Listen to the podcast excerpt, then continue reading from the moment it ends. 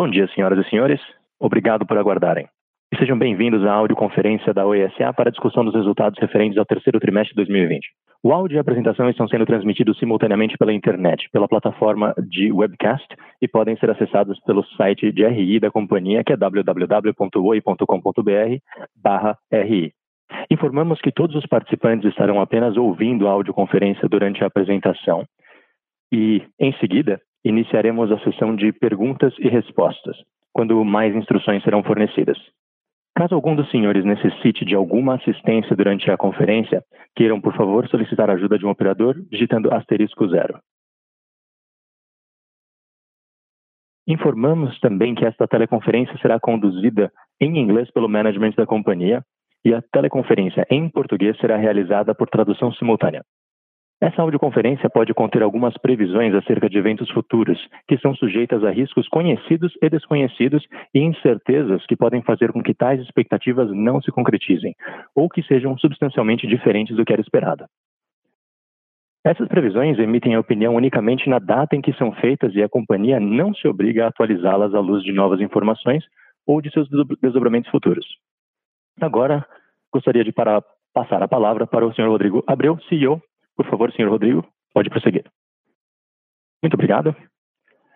Bom dia a todos e bem-vindos ao nossa nossa audioconferência do terceiro TRI.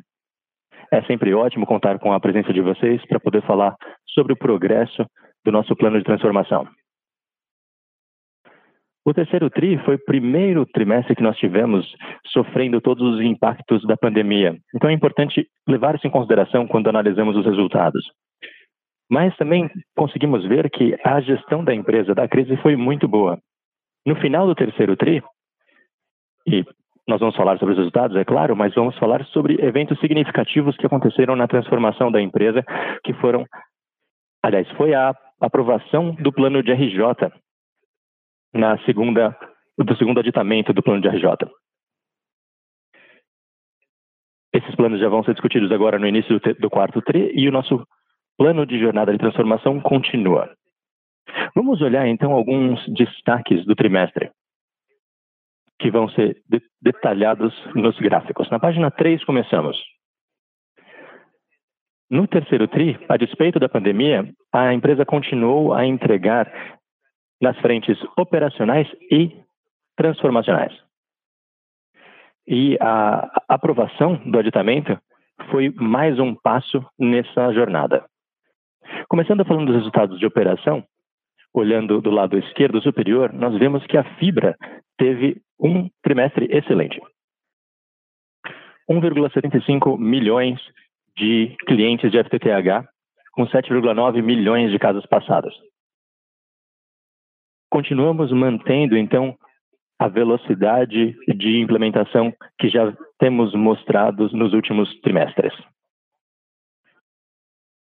Chegamos a quase 150 mil clientes por mês, com uma média de quase 4 mil novas casas passadas por mês. E seguimos com a nossa estratégia de fibra.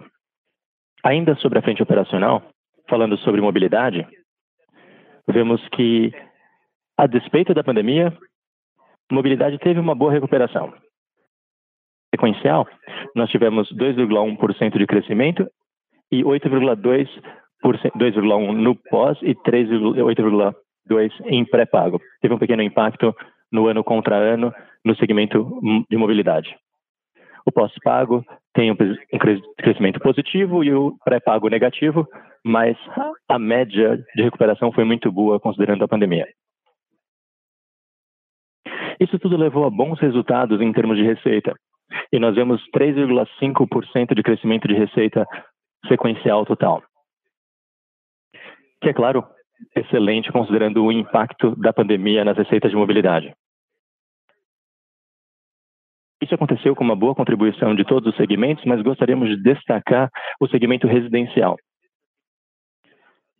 que tinha sido uma preocupação consistente devido à queda em receita de cobre, mas com a fibra e seu bom desempenho, nós estamos no caminho correto também no segmento residencial.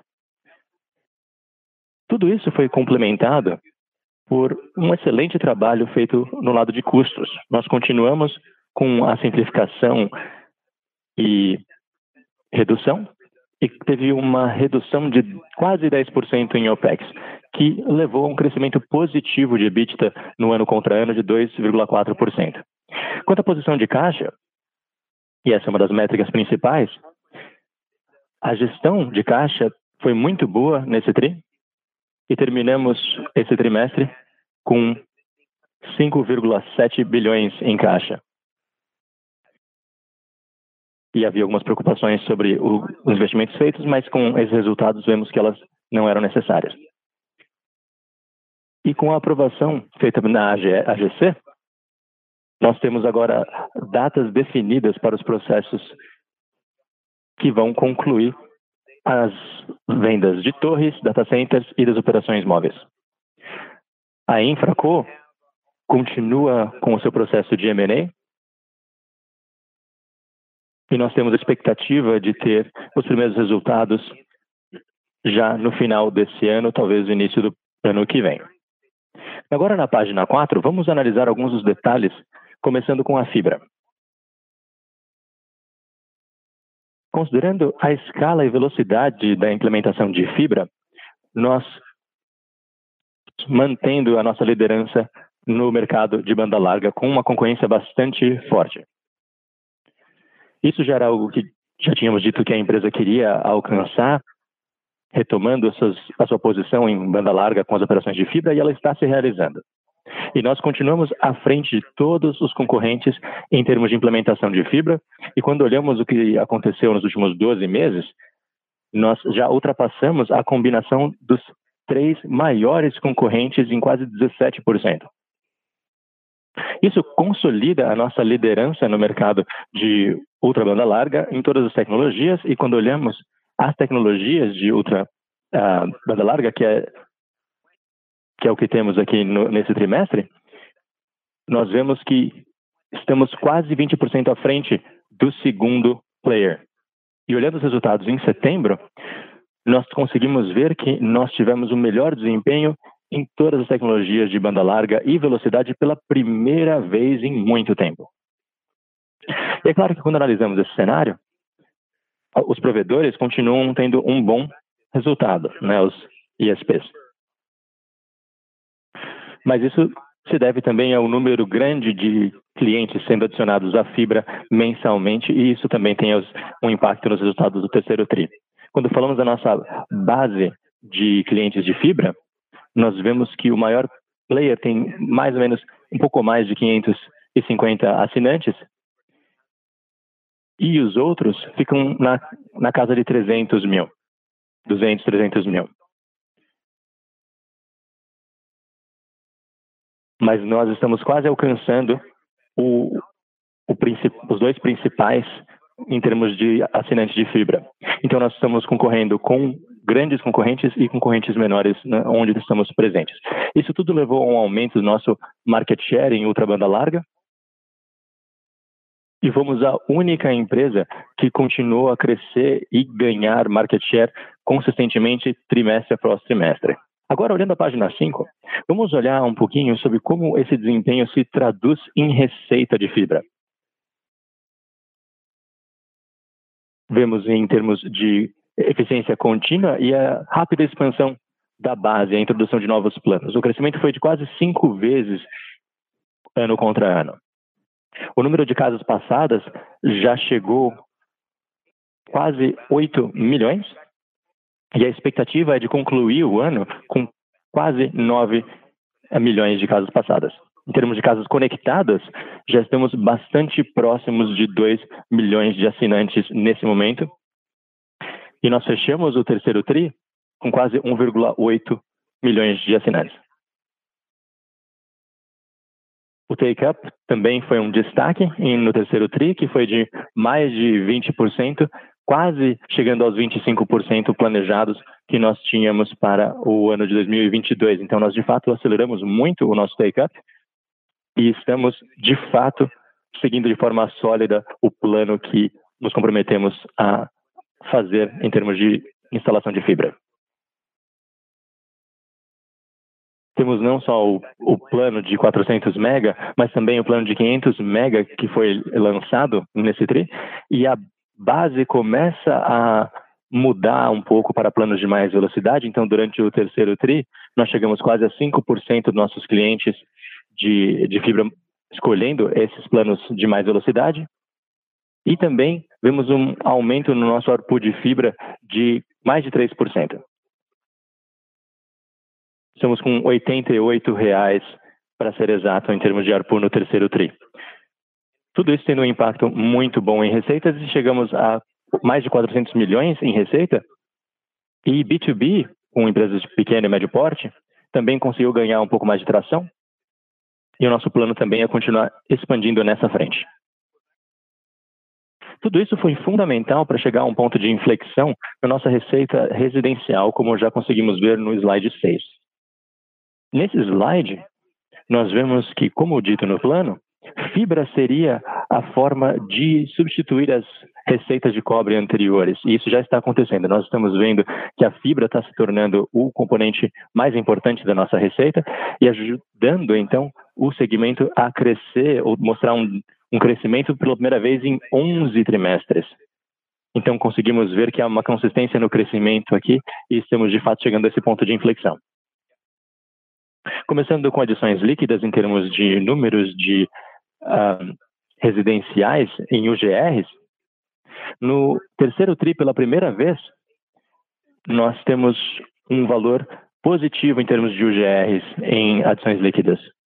Quando olhamos a, a, o mix, vemos um, um, aumento de quase dois pontos em comparação ao último TRI e quase 30 pontos em comparação com o terceiro TRI de 2019. E fibra representa praticamente 40% da nossa base de clientes no mix. Em termos de receita, nós vemos que o mix de receitas também vem melhorando e a fibra já é o segundo principal componente e provavelmente será o primeiro em breve. Mas as receitas de fibra já ultrapassaram todas as receitas de cobre. E está provavelmente próximo a chegar o de as receitas de voz de cobre também. Quando olhamos esse componente de receita, nós continuamos vendo a queda nas, nas receitas legado. Então, temos menos 31% em cobre e menos 35% em voz e em uh, banda larga de fibra, de cobre, perdão. E a receita de fibra cresceu 491%.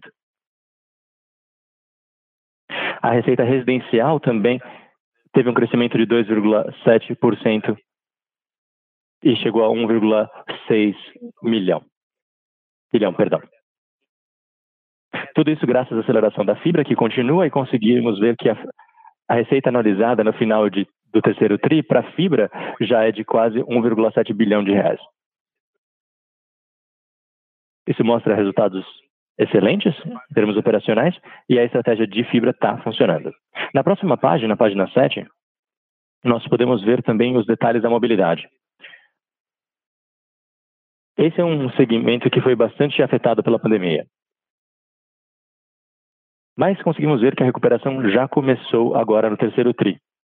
A receita de mobilidade retomou o crescimento sequencial, tanto uh, nas métricas de trimestre contra trimestre, ano contra ano, há melhoria de, de resultados. E nós já vemos a melhoria em termos das, das quedas que aconteceram durante a pandemia. Isso também se deve às inovações. Nós fizemos o nosso projeto piloto em Brasília com o 5G. Tivemos um crescimento de, de 4,8 no crescimento sequencial isso tanto no pré quanto no pós-pago se vê crescimento. O pós-pago continua tendo um desempenho muito bom, de 3,7%, e o pré-pago teve o impacto com menos 9,6%, mas já estamos vendo a recuperação e estamos vendo esse crescimento sequencial. O pós-pago também vale a pena mencionar que a base de clientes cresceu quase 10% no ano contra ano. E no pré-pago, nós vemos um, uma recuperação em V em termos de recarga. Houve uma queda entre os primeiros e segundo trimestres de 2020, mas agora eles começaram a se retomar no terceiro tri de 2020 e já temos um número muito bom considerando o início do ano. Agora vamos falar do atacado e B2B no slide 8. Ambos os segmentos também tiveram um impacto pela pandemia no tráfego, mas nós vemos já uma recuperação no B2B, principalmente com relação a tráfego, mostrando um crescimento na receita sequencial, principalmente com a ajuda dos serviços de TI, enquanto as receitas de atacado também aumentaram, chegaram a uma estabilidade com a receita dos negócios não regulados e também com as vendas para ISPs. No B2B, nós temos uma estabilidade no setor corporativo e também um crescimento sequencial. Para os clientes menores, nós chegamos a uma estabilidade do segundo para o terceiro trimestre, mas também estamos trabalhando num plano de recuperação que vai se beneficiar das instalações de FTTH. Com relação à receita de TI, os destaques são que nós já chegamos a quase 190 milhões no trimestre, com um crescimento de 15% desde o quarto trimestre de 2019, que aponta que a nossa estratégia está na direção correta. E também nós tivemos um aumento de TI é, trimestre a trimestre, como porcentagem do nosso mix de receitas. Agora, no atacado, nós tivemos um crescimento, considerando os resultados do ano passado em comparação com esse ano. Nós tivemos alguns desafios no começo da pandemia, mas os números, como um todo, ficaram estáveis e nós vemos que as receitas não, regular, não, não regulamentadas começaram a se estabilizar e nós tivemos um impacto aqui causado pelo tráfego, que levou a uma pequena queda. No atacado, também é importante destacar que as nossas vendas líquidas para ISPs aumentou drasticamente. E quando nós olhamos os resultados do ano passado, nós vemos que houve um aumento de quase 400%, mostrando que é um segmento muito promissor e nós acreditamos que vai ser uma das bases para o crescimento de infraestrutura no futuro. Agora, passando para o slide 9, vamos olhar para os nossos esforços de redução de custo. Aqui, o foco na simplificação e eficiência continua a gerar resultados, levando ao progresso na transformação digital, maiores reduções de OPEX e retorno ao crescimento anual de EBITDA. Com relação ao OPEX, como nós já destacamos no começo da apresentação, nós tivemos uma redução de quase 10%, basicamente em todos os componentes de custo. E como isso foi feito? Isso foi feito por meio de uma combinação de várias iniciativas, começando com Digital First, e nesse caso, a pandemia, na verdade, nos ajudou a passar para o digital muito mais rápido, internamente e externamente. E isso levou a números como 85% de redução das, aliás, das interações com os clientes nos canais digitais, que levou a uma redução no contato humano, que obviamente é um componente que traz mais custos. Nós também chegamos perto de 140 milhões de economias em otimização de front office e back office pela robotização e automatização dos processos e os nossos canais digitais continuam trazendo muitos resultados positivos. E nós temos também soluções inovadoras, como o uso do nosso assistente digital e da nossa inteligência artificial. E também tivemos um, um incremento muito bom no uso da Minha Oi, com relação à estrutura e processos, nós tivemos bons resultados e, além disso, depois do finalzinho do trimestre, nós anunciamos um programa de incentivo de redução que vai levar a uma economia de mais de 260 milhões. Na frente operacional, nós estamos focando na excelência operacional, principalmente com relação aos custos de legado, que levam a uma redução de OPEX por meio do fechamento das vendas de portfólio legado, reduzindo o número de estações legadas e migrando de cobre para fibra. Tudo isso levou a um crescimento no nosso EBITDA de rotina de 2,4%, e é importante notar que nós também aumentamos a margem EBITDA. Agora, falando do CAPEX, no, no slide 10, nós vemos que a estratégia de CAPEX foi uma continuação daquilo que já tinha ocorrido desde o nosso plano estratégico, do lançamento do plano.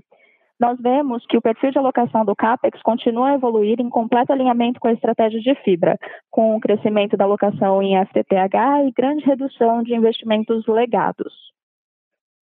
Como nós vemos aqui, com relação à FTTH em comparação com o ano passado, nós tivemos um aumento do 3T19 para o 3T20 na alocação de fibra. E nós levamos também a uma redução de 13 pontos no legado, principalmente com relação a investimentos de cobre. Claro que isso é muito importante com, a, com relação à nossa estratégia em centrar as atividades da companhia na fibra, mas apesar do nosso capex, a nossa gestão de gastos também foi muito rígida, como nós vemos no slide 11. Nós demonstramos aqui que nós temos um forte comprometimento com a disciplina financeira, o que permitiu à companhia controlar o consumo de caixa e a aprovação do aditamento do plano ajudou a assegurar opções de financiamento necessárias para a execução do plano de transformação. Nós temos a execução dos nossos processos de M&A e também com a redução e desalavancagem da companhia por causa da reestruturação. Com relação ao fluxo de caixa, nós finalizamos o trimestre com cerca de 5,7 bilhões em caixa. E a nossa, o nosso consumo de caixa chegou a próximo de 400 milhões. E nós vemos que esse é um resultado muito positivo. Isso foi possível graças ao aumento do EBITDA de rotina e também tivemos um fato extraordinário, que foi a antecipação dos pagamentos da Sistel, que nos ajudou a aumentar o caixa em cerca de 400 milhões. E nós também contamos com os efeitos decorrentes da aprovação da AGC. Nós sabemos que isso vai continuar acontecendo junto com a venda de alguns dos nossos ativos e isso ajudou a companhia a trazer cerca de 200 milhões no trimestre. Com relação às dívidas, nós vemos um aumento de 21,2 bilhões de dívida líquida. E esse é um efeito das variações de eh, juros e também do aumento da amortização a valor justo, causado pela progressão do período da dívida. E nós vemos, obviamente, tudo isso à luz da aprovação do nosso aditamento de recuperação judicial. E é claro que a venda das UPIs vai nos ajudar a tratar dessas preocupações principais da companhia, que são relacionadas ao financiamento não só dos investimentos para o futuro, mas também para a redução da dívida. E todos os projetos continuam trabalhando muito bem, progredindo, evoluindo muito bem. Torres, data center, móvel e também as fases iniciais dos nossos esforços relativos à TV. Tudo isso vai nos levar a um pré-pagamento e um desalavancamento da companhia, fazendo o pagamento dos empréstimos Ponte e do BNDES e também os bancos locais e ECAs, com um pré-pagamento de 55% do valor. E, além disso, nós adicionamos no planejamento opções de financiamento para financiar a transição durante esse período em que nós estamos concluindo as operações.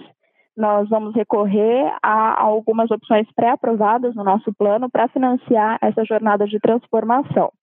Aqui nós temos componentes como uma ponte para venda de UPI móvel, temos também duas linhas de 2 bilhões e temos também flexibilidade para financiamentos adicionais garantidos por ações da UPI Infracom.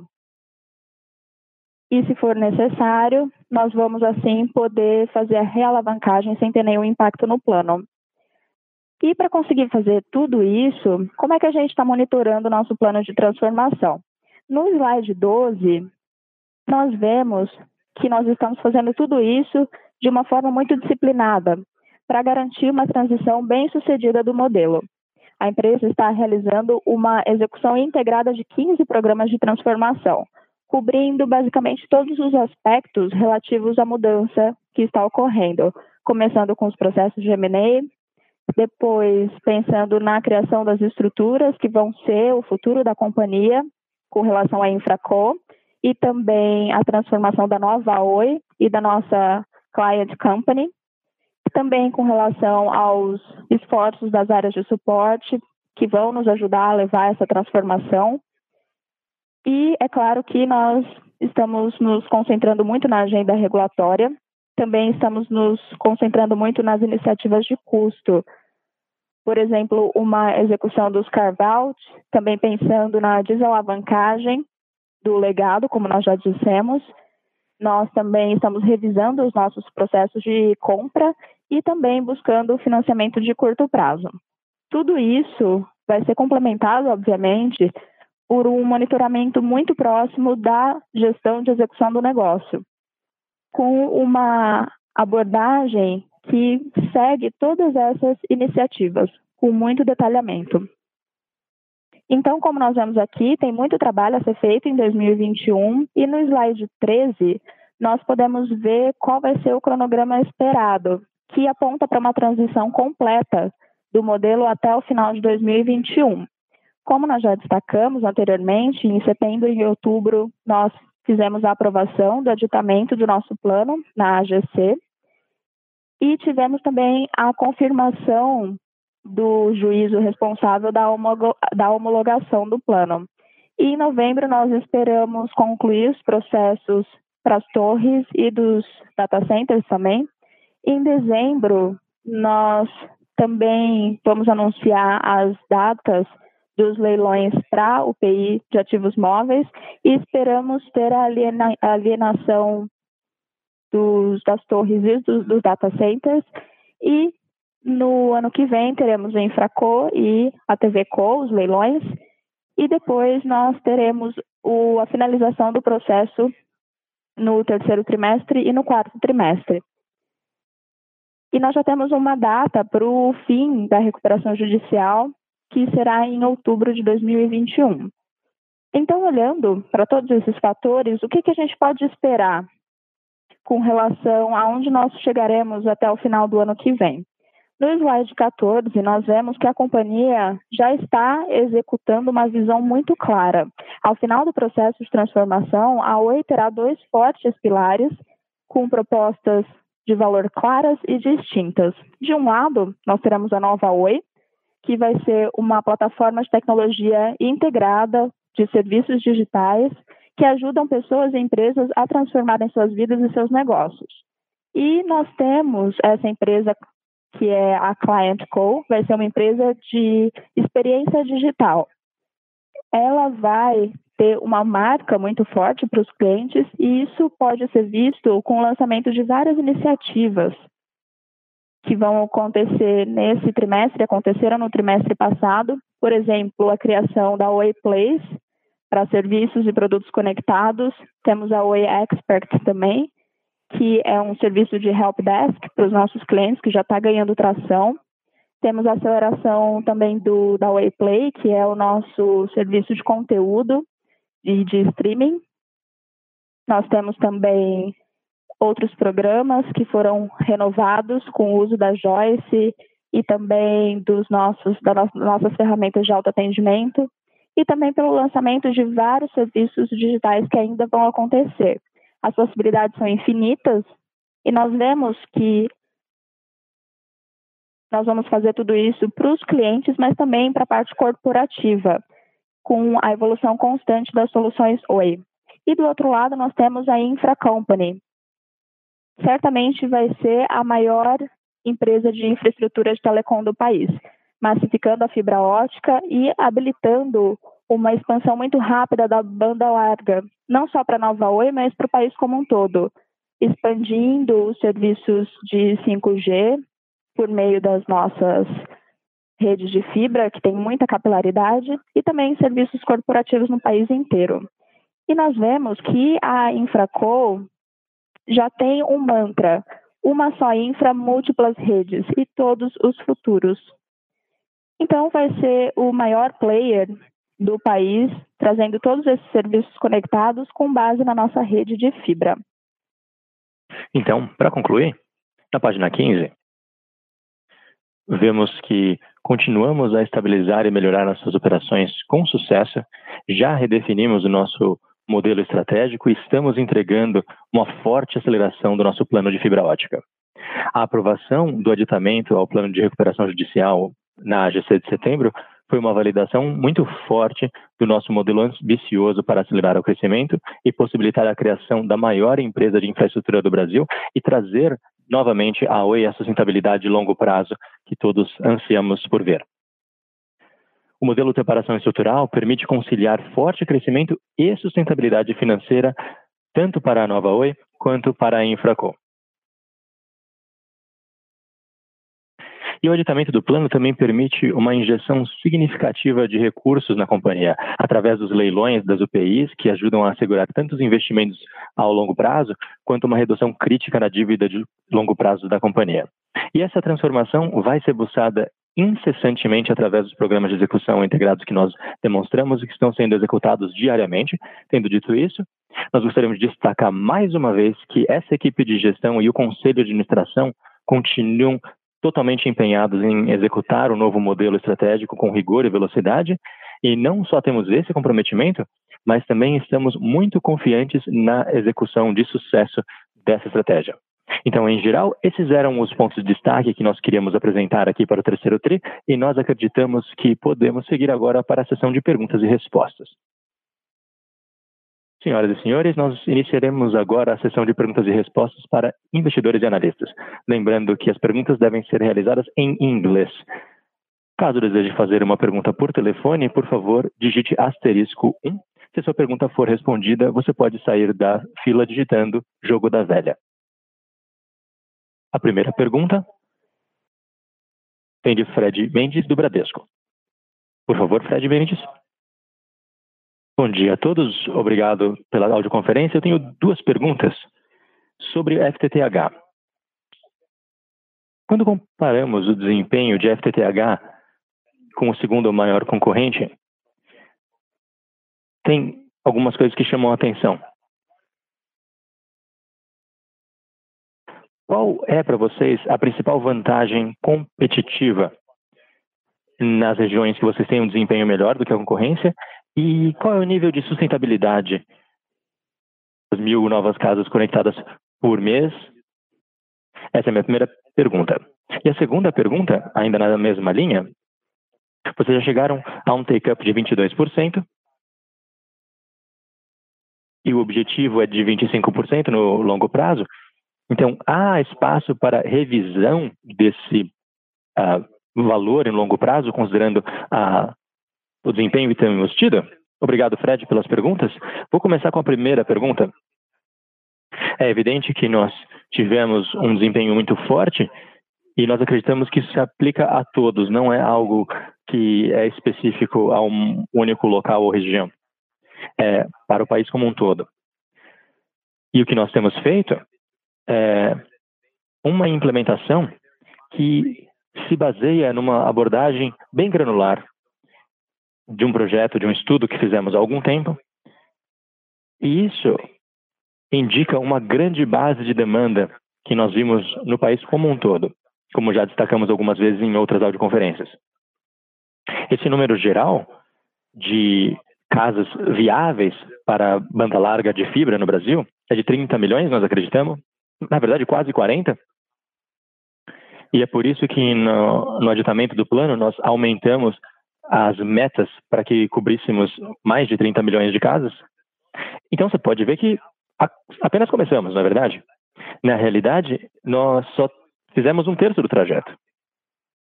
Como é que nós podemos fazer isso? Qual é a nossa vantagem competitiva? Você pergunta também. Bom, temos uma excelente vantagem competitiva. Nós competimos com uma base de clientes já existente que não tem fibra que baseia-se em FTTC ou em coax, e a, a diferença de qualidade é inquestionável em termos de desempenho quando se olha o nosso produto.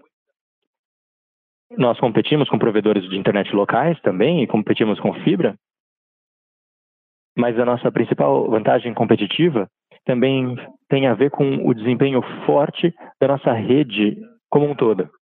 Os produtos de fibra não são apenas o que chega à casa do cliente, mas também como o tráfego é gerenciado no backbone principal.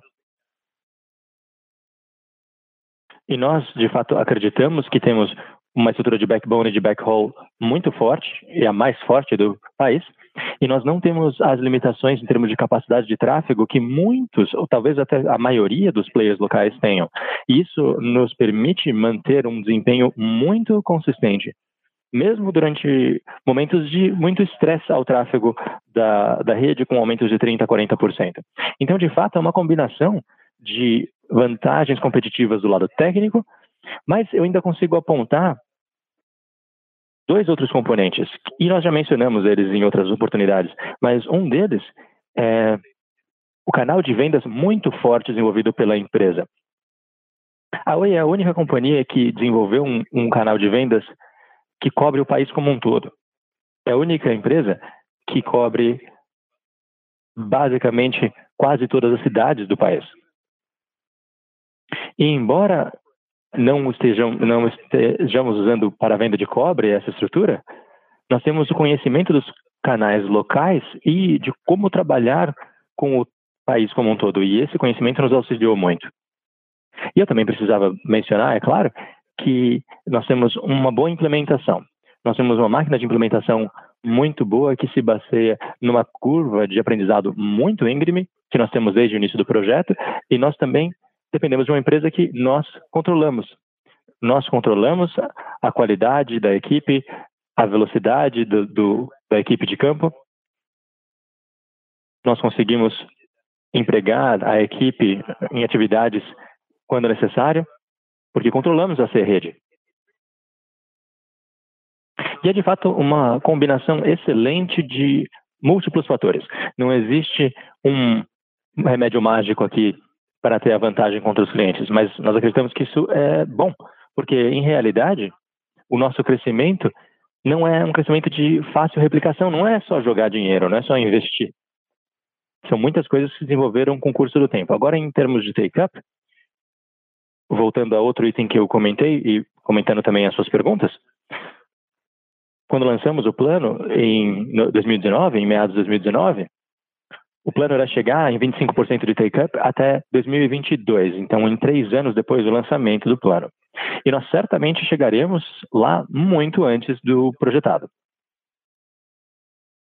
Mas com o aditamento do plano e com a separação estrutural e o aumento em investimento nas empresas de infraestrutura, nós vimos que sim, esse número pode ser aumentado para a empresa de infraestrutura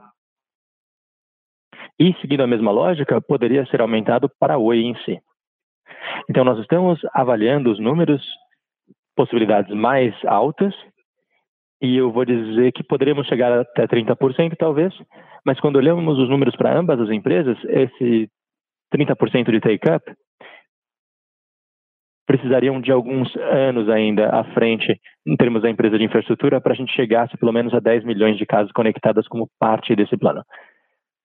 E a maioria, mais 70% desses vão vir da Oi, mas em áreas principalmente onde a Oi não opera de forma direta, a gente pode se beneficiar do crescimento dos provedores de internet. Nós destacamos isso num dos, dos gráficos. As vendas para provedores de internet cresceram muito e nós conseguimos um benefício não só com o backbone e com o backhaul, mas também estabelecendo parcerias com esses provedores e vendendo toda a, a abordagem de FTTH, de FTTH. Excelente. Muito boa resposta, Rodrigo. Muito obrigado. Muito obrigado, Fred. A nossa próxima pergunta vem de Alessandra Santos, da JP Morgan. Bom dia, obrigado por responder a minha pergunta.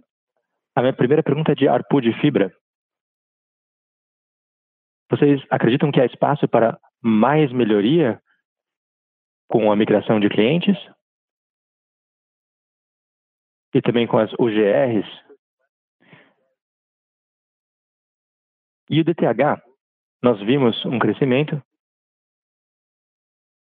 mas esses clientes de fibra, eles vêm com DTH ou não? E há espaço para migração para IPTV depois ou não? Essas são as minhas dúvidas. Obrigado. Obrigado, Marcelo. Em termos de ARPU de fibra, sim, nós de fato acreditamos que há espaço para crescimento. E é uma combinação de, claro, ter uma base de clientes estável, que continua crescendo, e, não sei se você lembra, mas nós temos publicado o ARPU de fibra e dizemos que estamos crescendo com essa velocidade, mas que o ARPU de fibra também aumentará simplesmente pelo efeito de crescimento da base de clientes. E conforme nós aumentamos 100, 150 uh, casas por mês, nós temos uma base que cresce a cada dia. Então, os impactos claramente terão um, um terão ali o seu efeito na, na ARPU. Mas quando lemos a velocidade, nós vemos que nós temos não só já um número interessante em termos de produto de 400 megabits por segundo, que foi lançado já não faz tanto tempo, mas nós lançamos agora o produto de 500 megabits por segundo. E nós acreditamos que nós vamos continuar aumentando os nossos lançamentos de velocidades mais altas, e isso ajuda a melhorar a qualidade da base de clientes. Principalmente com aqueles usuários que ainda estavam buscando motivos para fazer de fato a troca. E quando nós temos então uma velocidade mais alta, ele pensa: bom, será que eu não deveria fazer uma transferência de 120 mega para 200 mega? E obviamente a gente acredita que sim, porque é uma qualidade muito melhor justifica-se a troca. Mas quando nós lançamos então 400 e mais do que 400 mega, a troca fica ainda mais evidente, a melhoria é mais clara. E esses clientes são clientes que, por natureza, pagam mais. Então, sim, nós enxergamos possibilidade de melhoria. Agora, quanto a produtos adicionais, nós aumentamos a abordagem de, da WePlay, que é o serviço de streaming. O, o IPTV também vai ter o seu papel e vai continuar crescendo. Mas, no futuro, e isso faz parte da estratégia como um todo, da Client Co, e essa centralidade, esse foco do cliente, na experiência do cliente, nós acreditamos que podemos adicionar componentes de ARPU que não necessariamente são é, serviços de desfecho, digamos assim. Nós lançamos o Oi Expert e o Oi Expert tem vários serviços para a, a ajudar a configurar, fazer um troubleshooting, uma identificação de problemas das conexões das redes. E, em muitos casos, os problemas se devem aos dispositivos dos clientes. Então, nós estamos expandindo a nossa tecnologia para conseguir fazer uma detecção automática desses problemas nos dispositivos dos clientes, mas também para ajudar os clientes de forma remota. E esses projetos têm ganhado muita tração. Estamos lançando outros projetos com essas ofertas para os lares. O iPlay também é um item que tem o seu papel, temos outras questões que complementam a nossa a abordagem de fibra e certamente vemos espaço para melhoria sim. Agora, DTH. Bom, nós não utilizamos a estratégia de, de fato, entrar primeiro com DTH e depois migrar para IPTV. A estratégia começou por si só e ajudou, é claro, tendo essa presença local basicamente no país inteiro, e tendo também a nossa boa abordagem de canal de vendas, nós conseguimos expandir o DTH em áreas onde não há outra opção de outro, de outro serviço de TV, de TV, nem de fibra nem de cabo. Então, é um serviço que é mais resiliente do que o sistema como um todo, do que o segmento, perdão, como um todo. Mas a tendência estrutural, não só no, no país, mas no mundo todo, é de que provavelmente teremos menos ETH. O que vem sustentando essa, esse desempenho tem sido boas parcerias com empresas de instalações e também com empresas que nos auxiliam a trabalhar com o lado eletrônico, as caixas de setup, e isso tem se mostrado muito útil na manutenção da nossa base de clientes e também em leves aumentos de receita em alguns casos. O mercado está migrando de fato.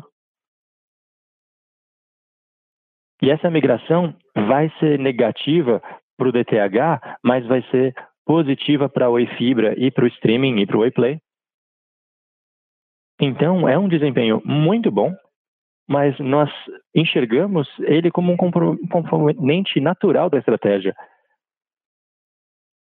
E em TV, nós tivemos um crescimento negativo um pouco menor, considerando a pandemia e a situação que nós tivemos nos últimos meses, mas no longo prazo, nós esperamos uma, uma queda dos números gerais desse item. Mas em termos de TH, é isso. Muito obrigado. A próxima pergunta é da senhora Maria Tereza Azevedo, do Santander. Olá a todos, obrigada pela apresentação e parabéns pela execução. Eu queria saber um pouquinho mais sobre o ARPU de fibra no longo prazo. Vocês acham que será sustentável manter os mesmos níveis à medida que vão migrando para regiões um pouco mais desafiadoras? Essa é a primeira pergunta. E a segunda pergunta, se vocês puderem comentar sobre o CAPEX para 2021. Ele já vai ser alocado na Infracol.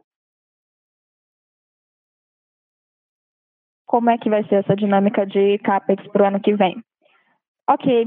É, com relação ao ARPU de fibra, eu acho que eu já falei sobre vários desses pontos e eu acho que eu falei também um pouco da sustentabilidade desse aumento, desse aumento, né? Por causa das velocidades maiores dos pacotes, mas também por causa da inflação e do poder de compra. Nós acreditamos que sempre existe um equilíbrio entre a aplicação dos ajustes de inflação e a manutenção do crescimento. Então, é claro que a gente analisa tudo isso com muito cuidado todos os meses na nossa estratégia, mas fazendo uma comparação entre fibra e a banda larga em geral, olhando as dinâmicas recentes, a gente vê cenários muito diferentes. Para a fibra, nós vemos, e para a banda larga em geral, nós vemos que não é tão fácil assim ir a uma loja e mudar o cartão, o chip. A gente tem que falar de instalação, tem que pensar nos investimentos de CAPEX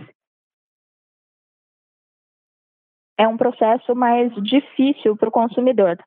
E também é um esforço muito mais custoso para os concorrentes, quando eles têm que fazer essa mudança para um cliente que eles ainda não tinham antes.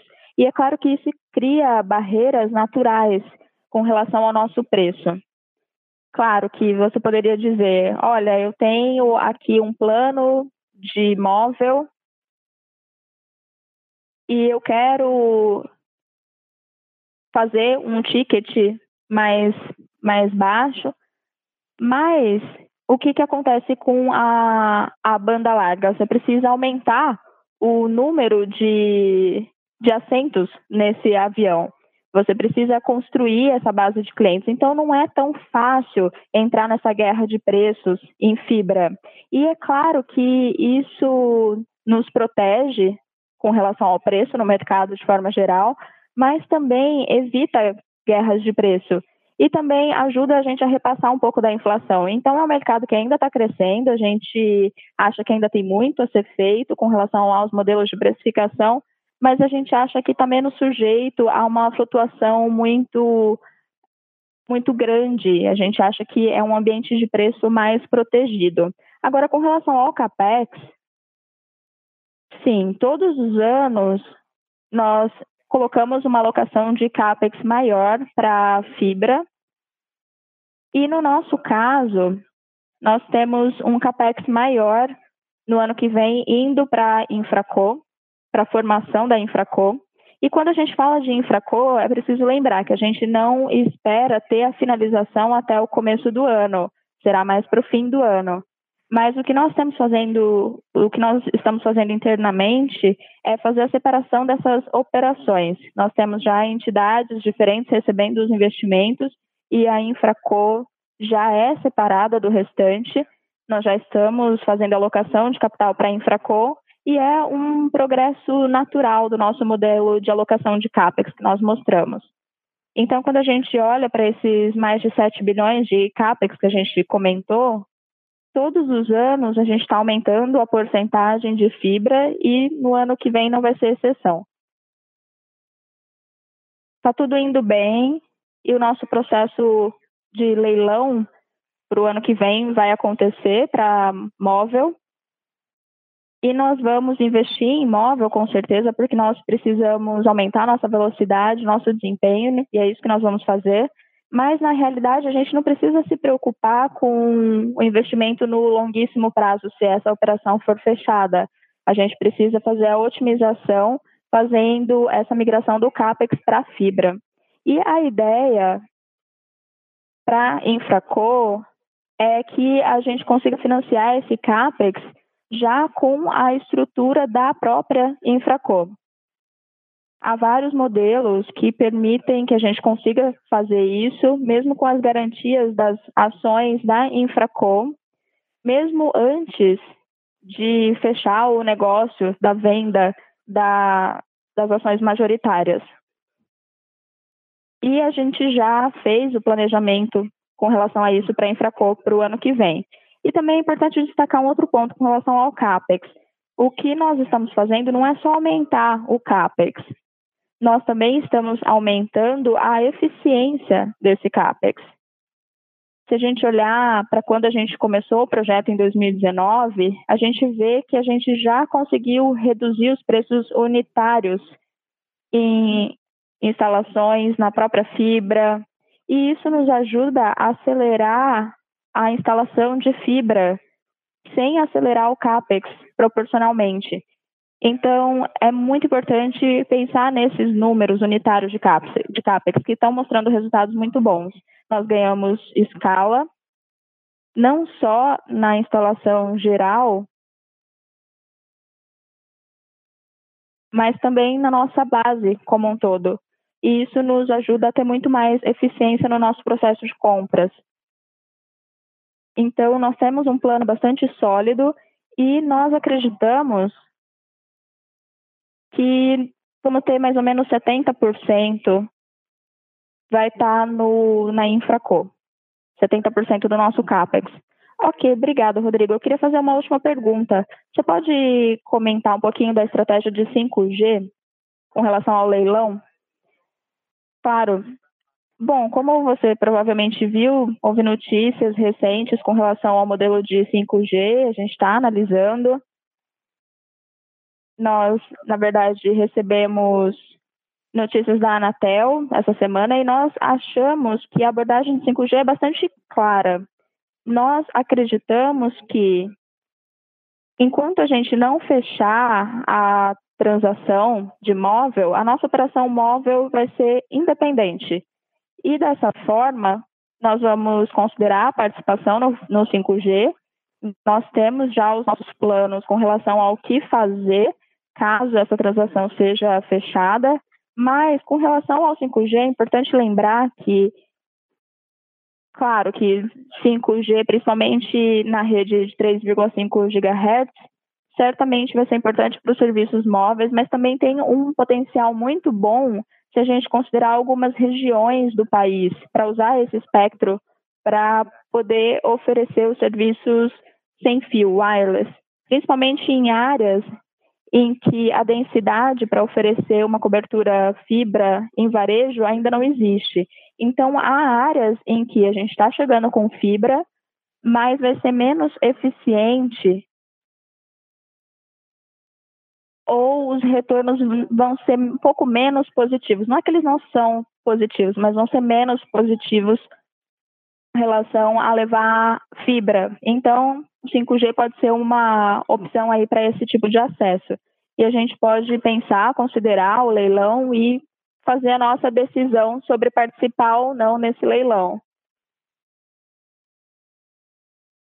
E nós também acreditamos, pensando ainda no 5G, que existe um segundo componente, não só relacionado ao espectro, mas seria positivo ter um resultado com relação ao leilão relacionado a, ao cronograma e trazer para essa discussão o uso da fibra. Acho que acelerar a instalação de 5G vai também acelerar os serviços de atacado da Infracol. Então, a gente acha que o 5G não vai ser instalado no país inteiro sem usar uma parte significativa da Infracol. Então, essa é a nossa abordagem de maneira geral, mas essas notícias receitas, é, recentes relacionadas ao leilão estão sendo analisadas nesse exato momento, enquanto a gente está aqui conversando. Ok, muito obrigada e parabéns novamente. A próxima pergunta é do senhor Siqueira, do BTG. Olá, bom dia. Obrigada por aceitarem a minha pergunta. Eu tenho algumas perguntas, na verdade. Primeiro, com a negociação com a, Anata, com a Anatel. A gente sabe que tem agora uma nova legislação, uma nova PL. E a minha pergunta é quais são os benefícios dessa nova legislação para a Oi? A segunda pergunta tem a ver com o leilão da divisão móvel. A gente sabe que ficou para setembro. Eu queria saber quais vão ser os ganhos tributáveis dessa transição. Queria saber qual que é o efeito da, também das perdas acumuladas em 2020. Ok, obrigado, Cadu.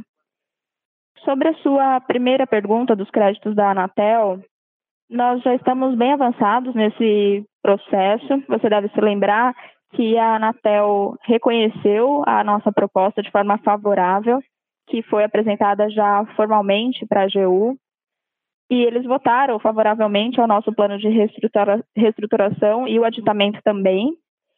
E agora nós estamos na fase final de chegar a uma finalização dessa transação. A expectativa é conseguir assinar essa transação com a AGU muito em breve e depois nós passamos para a assinatura final do Ministério de Telecomunicações. Então, nós já estamos com esse processo avançado com a Anatel e com a AGU também, e com o Ministério. E nós acreditamos que não vai haver nenhum problema. Essa transação deve ser assinada ainda esse ano. Com relação à PL 6229, esse é um ponto que está na agenda de votação para as próximas semanas e houve uma um, a escolha de um novo relator. O relator disse, o relator é o Rodrigo Pacheco, e todo mundo acredita que é um projeto de lei muito importante, principalmente para esse ano, já que houve a pandemia e ela trouxe, infelizmente, um aumento no número de empresas que pediram recuperação judicial. Então, nós acreditamos que exista vontade política de aprovar esse projeto. Acho que vai ser um projeto muito benéfico para o país como um todo. E nós acreditamos que ainda vai ser aprovado esse ano. Caso isso não aconteça em novembro, nós acreditamos que certamente até o fim do ano esse projeto vai ser aprovado. E esse projeto é positivo, principalmente no nosso caso em particular, porque o projeto traz a possibilidade de migrar as nossas transações existentes, que estão sendo discutidas e finalizadas com a Anatel e a AGU, para condições mais favoráveis. Você deve se lembrar do nosso crédito da Anatel, que foi retirado do nosso plano, de acordo com a Lei 13.988, com um desconto. E agora, nessa lei que vai ser aprovada, nós vamos conseguir passar para essas condições mais favoráveis da nova lei. E com isso a gente vai conseguir aumentar para 70%. O desconto vai ser de 70% e vamos poder aumentar também o prazo de pagamento para 120 meses. Era 84 e vai para 120. Então, tem outros pontos também positivos com relação à PL 6229, e ela, na verdade, vai ajudar todas as empresas a evitarem essas situações absurdas em que você entra numa recuperação judicial e tem que pagar imposto sobre ganho de capital, que não faz sentido se houver, claro, créditos a serem utilizados. Então, nós acreditamos que vai ser uma mudança muito favorável. E com relação à sua última pergunta, você deve se lembrar que nós precisamos finalizar a transação, mas, obviamente, as nossas projeções mostram que quando a gente só olha para o efeito isolado das nossas operações, como elas estão hoje, nós temos ainda muito espaço para acomodar parte desses ganhos. Então, esses créditos tributários, com relação ao carry forward, vai ser suficiente nessas entidades separadas para a gente poder acomodar e compensar essas transações que a gente tem esperado para o curto prazo. Ok, muito obrigada, Rodrigo. Próxima pergunta, Linda New Street, por favor. Duas ou três perguntas rápidas, por favor. Falando sobre a fibra, primeiro de tudo, Summit, acho que caiu a conexão do Summit. Como não há mais perguntas, eu gostaria então de passar a palavra para a companhia para os comentários finais. Muito obrigado. Nós certamente responderemos a pergunta do Summit depois, vamos fazer um follow-up com ele para que as perguntas dele não fiquem pendentes, mas de forma gerais, muito obrigado a todos por mais essa audioconferência. Nós continuamos, como eu já disse, muito comprometidos com o plano, queremos que funcione da melhor forma possível. Temos a diretoria e o conselho comprometidos. Nós acreditamos que os resultados têm sido bons. E olhando o que já conseguimos fazer nos últimos 18 meses em termos de entrega do plano, acreditamos que vamos seguir no mesmo caminho no ano que vem e chegamos assim às fases finais da nossa reestruturação. Então, muitíssimo obrigado por participarem da audioconferência. Falo com vocês em breve no próximo call, no próximo tri, ano que vem. Muito obrigado, tenham um ótimo dia. A audioconferência da OESA está encerrada. Agradecemos a participação de todos e tenham um bom dia.